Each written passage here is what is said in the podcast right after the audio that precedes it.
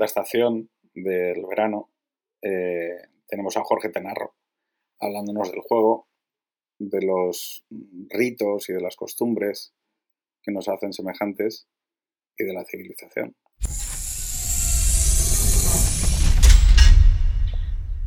La pregunta que despierta mi interés por el juego em, trata de la idea o el elemento cultural que ha ido manteniendo cohesionadas a las comunidades políticas, al menos en Europa, a lo largo de la historia. Y si miramos a la antigüedad clásica, pues pensamos un poco en la polis, que de alguna forma se materializa en las discusiones sobre lo público que transcurren en el ágora, la polis que hace prevalecer el orden frente al caos, que protege a la comunidad frente al bárbaro, y de hecho hay un momento histórico en el que realmente yo creo que se confirma eh, la fuerza de la polis, ¿no? la prevalencia de, de la polis como elemento cultural capaz de cohesionar la más grande o la más poderosa de las comunidades y pues podríamos referirnos a la implantación del, del propio imperio romano.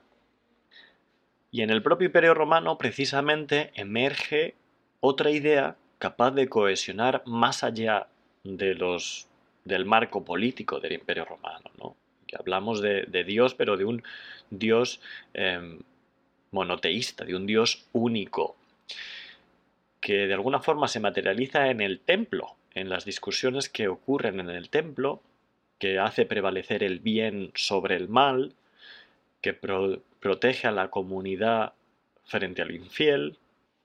Además, también aquí vemos un momento histórico que, de alguna forma simboliza ese relevo de eh, la polis ¿no? como el elemento cultural cohesionador de la comunidad política a Dios como el elemento cultural de cohesionador de la, comunidad política. Y yo creo que es muy simbólica la caída de Constantinopla, porque, porque es literalmente la caída de la polis em, y, el, el, surgimiento, ¿no? o, la victoria del fiel. Y en la propia Edad Media em, emerge la razón como idea, como elemento cultural eh, de cohesión común. Y emerge precisamente en las universidades, que comienzan planteando la razón como una herramienta para llegar a Dios o para conocer a Dios. Poco a poco la razón va más allá. Eh, bueno, es la que hace prevalecer lo correcto frente a lo absurdo, que se convierte en risible y protege a, la comunidad de lo salvaje. Aquí de nuevo eh, podemos em, mirar a la historia buscando algún momento en el que ese relevo del elemento cohesionador eh, se materializa y yo creo que es interesante mirar a la Revolución Francesa porque de alguna forma se nos presenta como eso, como el relevo del, antiguo régimen, de, las ideas y los valores tradicionales, eh, de la justificación divina del poder del rey y pues la nueva, la nueva era de la razón y de la, de la ilustración. Y llegamos a la, a la, a la moderna y a la era de los, de los grandes relatos, en los que lo que prima es la verdad, la verdad que, que, se articula en el museo, que además es algo que debe ser accesible a todo el mundo y no solo a aquellos que se pueden permitir acceder a la universidad.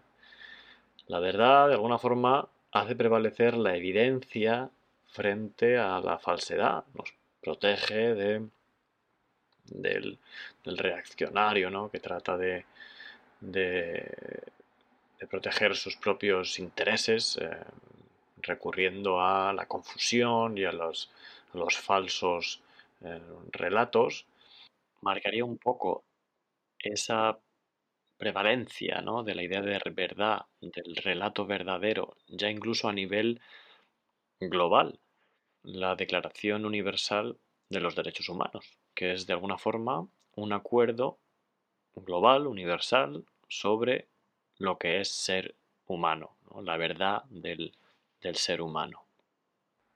Y bueno, la pregunta es, ¿y ahora qué? ¿no? ¿ahora qué toca?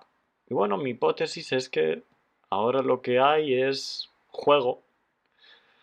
Eh, no tenemos ningún lugar físico donde esto se materializa, pero sí virtual. Eh, es Internet, ¿no? La omnipresencia de Internet. Internet es, es juego, son redes sociales, son intercambios. El juego además hace prevalecer lo funcional frente a lo disfuncional. El juego es un poco más, un poco más ligero, ¿no? un poco más débil, no conlleva necesidad ni necesariamente un deber moral, no, no exige mártires. Y de hecho la guerra no puede ser un juego porque consiste precisamente en la cancelación de todas las reglas que en el fondo son lo que configura y define un juego. Los aspectos más trágicos del protagonismo cultural del juego casi que nos abofetean. Los jugadores de fútbol son las referencias de éxito, lo que los más pequeños y bueno, los no tan pequeños querrían llegar a ser. La meritocracia regula el acceso a la mejor formación, que regula el, acceso a las mejores oportunidades de trabajo, que se convierten al final en premios para el mejor acumulador de méritos. El sueldo es el marcador con el que uno compita contra colegas, amigos y extraños, ganando el que más gana. Los privilegiados, ¿no? los ricos, trabajan ahora sin parar, sin vacaciones, acumulando más dinero del que serían capaces de gastar, tan solo para ganar el estatus que proporciona pues, un acceso, un ascenso o una silla en, determinado consejo.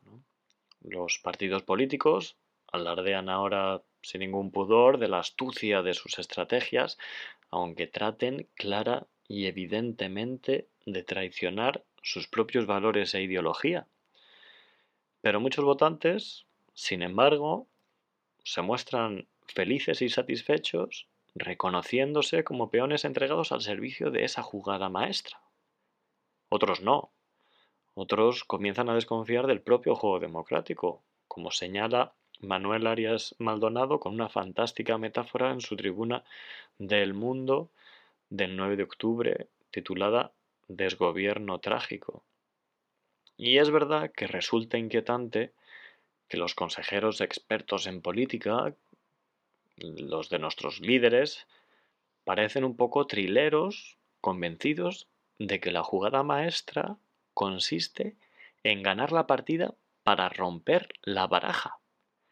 Pero es que sin baraja ya no valen los guiños ni los faroles, solo quedan los revólveres. Esto lo expresa perfectamente Jorge San Miguel en una pieza publicada en The Objective el 12 de noviembre con el título de Trump a Orange County. Cuando el entramado de normas explícitas y sobre todo implícitas que sostiene la convivencia se viene abajo, solo cabe la impugnación total del contrario. Por eso creo que podemos y debemos proteger esa baraja, esas, esas reglas de convivencia y lo digo porque creo que tenemos una sensibilidad y una intuición innata ante lo valioso. Y el juego tiene sentido por sí mismo. Es capaz de conectarnos de forma acordada y regulada, es compartido por naturaleza, está en relación simbiótica con la propia convivencia. Y además, el juego también contiene y habilita valores muy interesantes. Nos hace reconocer buenos y malos ganadores, y buenos y malos perdedores. Conlleva el repudio del truco y de la trampa. Invita a la colaboración altruista y al sacrificio en favor del equipo. Regula la agresión, porque la agresividad del juego debe aparcarse en el estadio, en el terreno de juego. Plantea además el sentido de deportividad con el adversario, en el que profundiza de forma muy interesante Javier Gomalanzón en su tribuna del 14 de junio en el diario Sur titulada Lecciones de la pandemia y la tontería. El juego hace posible la amistad. Juan Claudio de Ramón publicaba en su blog a finales de octubre una pieza sobre la amistad cívica en el Estado moderno. Y evocaba el interés de reflexionar precisamente sobre la amistad a la hora de plantearnos cómo estructurar la convivencia de una comunidad nacional. Es curioso que a veces vemos algo así como el fenómeno inverso, un grupo de amigos que se institucionaliza atribuyéndose un nombre y estampando un símbolo en unas camisetas para jugar al fútbol los domingos. En cuanto a la amistad, mi intuición es que al final lo que la sostiene es un conjunto de juegos compartidos y probablemente en continuo relevo, ya sean juegos explícitamente ociosos, juegos del lenguaje, ritos religiosos, ritos profanos. El juego es la condición de la amistad. Un contrato, sin embargo, no necesita de la amistad. Vaya, ni siquiera la alienta. No hay ningún contrato que tenga un club de fans, bueno, que yo sepa. Pero sí hay juegos que los tienen de millones. ¿Podríamos considerar a la propia Constitución española como un juego que se constituye para perpetuar la comunidad de jugadores que son los españoles? Juguemos con la hipótesis de que dichos jugadores, los españoles, al percibir la trivialidad de los juegos que los mantienen unidos, ya fueran juegos de lealtad a un caudillo, ritos religiosos, costumbres cotidianas compartidas, convenciones estéticas, lo que sea. Deciden establecer un juego definitivo con el objetivo explícito de dar continuidad a la unión entre sí, como comunidad de jugadores, garantizando su convivencia y expandiendo el horizonte de los juegos compatibles con esta nueva condición de unidad. ¿Cómo sería el constitucionalismo desde esta óptica? Bueno, pues igual nos invitaría a disfrutar al máximo de las posibilidades ofrecidas por el marco de la Constitución y a alejarnos, por supuesto, lo máximo posible de la hostilidad, de la soberbia, del mal ganar y de la agresividad, del resentimiento, del mal perder. En cualquier caso, considerando las consecuencias más adversas de ese trilerismo político autodestructivo del que hablábamos antes, me temo que hace muchísima falta un héroe de la retirada de la politología. Alguien capaz de llevar a cabo un ejercicio de deontología en la profesión para poner el conocimiento de las ciencias políticas no al servicio del poder, sino de la convivencia. Y esto supongo que no es nada nuevo, porque se trata exactamente de lo que proponía Aurora Nacarino Bravo el 4 de marzo en su tribuna para el mundo titulada Objetivo, la convivencia. Bueno, y probablemente también haga falta alguien que capaz de llevar a cabo una ambiciosa estrategia política centrada en el medio frente al fin, en la forma concreta de articular una acción política. Sobre todo para deslegitimar este tacticismo de la victoria justifica los medios, que se ha impuesto ya en todos los colores, porque es que ni siquiera hablamos de fines, ya solo importa ganar. Y es algo que se podría llevar a cabo incluso independientemente de los partidos políticos, no necesariamente con el objetivo de ganar elecciones. Tan solo se trataría de liberarnos de la omnipresencia de la división política en la vida social y dejar un poco de espacio a otros juegos que nos permitan retejer nuestra convivencia. Y, de cara ya al, la propuesta política partidista, a una propuesta política que supere ese trilerismo, yo creo que el extremo centro ofrece una posición privilegiada, desde la que se puede incluso multiplicar y afianzar las dinámicas virtuosas del juego político. Se trataría un poco de sostener un equilibrio entre una propuesta moderadamente radical poco la, vela impulsando el proyecto y otra radicalmente moderada que fuera un poco como el ancla para darle estabilidad. Por un lado, pues podríamos, se podría plantear una actitud positiva y propositiva en cuanto al desarrollo tecnológico.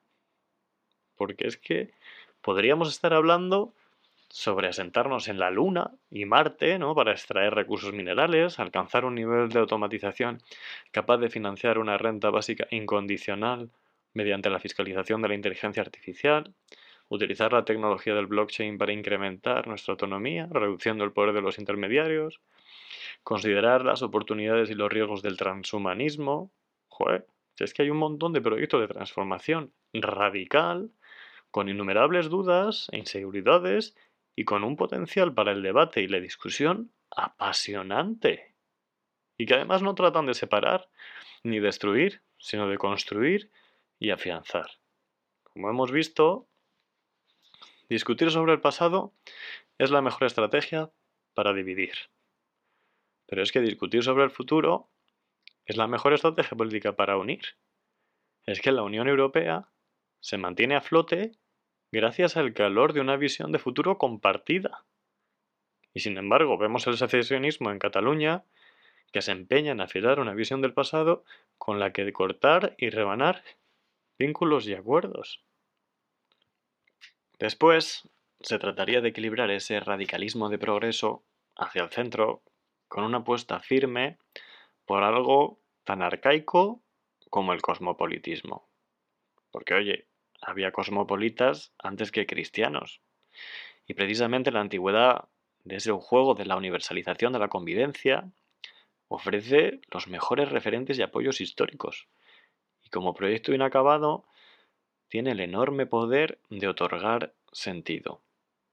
Pensando en el propio valor de la familia, por ejemplo, se puede ensalzar desde una perspectiva cristiana de valores tradicionales, por supuesto, pero también, y de forma probablemente diferente, desde una perspectiva cosmopolita como sutura entre culturas. Dos culturas diferentes o incluso en conflicto se reconcilian a través de una familia intercultural que engendra a su vez una, una variante cultural mestiza capaz de habilitar la convivencia entre ambas y de jugar con unos y con otros. Y bueno, ya solo me quedaría despedirme con un par de recomendaciones. Me gustaría recomendar un libro titulado Homo Ludens de Johann Huizinga, que consiste básicamente en una reflexión sobre la importancia del juego para el ser humano, publicada por un historiador holandés en 1938. Probablemente el primero en tratarlo con tanta calidad, claridad, rigor y dedicación y, en mi opinión, todavía, todavía no superado. También me gustaría recomendar una serie de ciencia ficción que, bueno, pues muchos probablemente conocéis, que es la de Westworld. Porque en la última temporada, la tercera, llega a apuntar un par de dilemas políticos sobre el uso de la tecnología y su complicada relación con la libertad, que en mi opinión no quedan resueltos en absoluto. Y me parece una interesante llamada de atención un poco desde el futuro, que está ahí delante de nosotros, avisando de que llega, y nosotros aquí, un poco a por uvas, y a tope con la guerra civil. Y por último, me gustaría recomendar también un videojuego. Eh, se llama The Witness, es un videojuego de autor, de Jonathan Blow, y me parece súper interesante cómo aborda la propia experiencia de juego. Y lo hace suprimiendo precisamente para hacer esa experiencia todavía más sentida, suprime todo rastro del lenguaje. Y bueno, es que el lenguaje es el juego por excelencia, es el que, el que nos viene por defecto en el paquete. Un abrazo.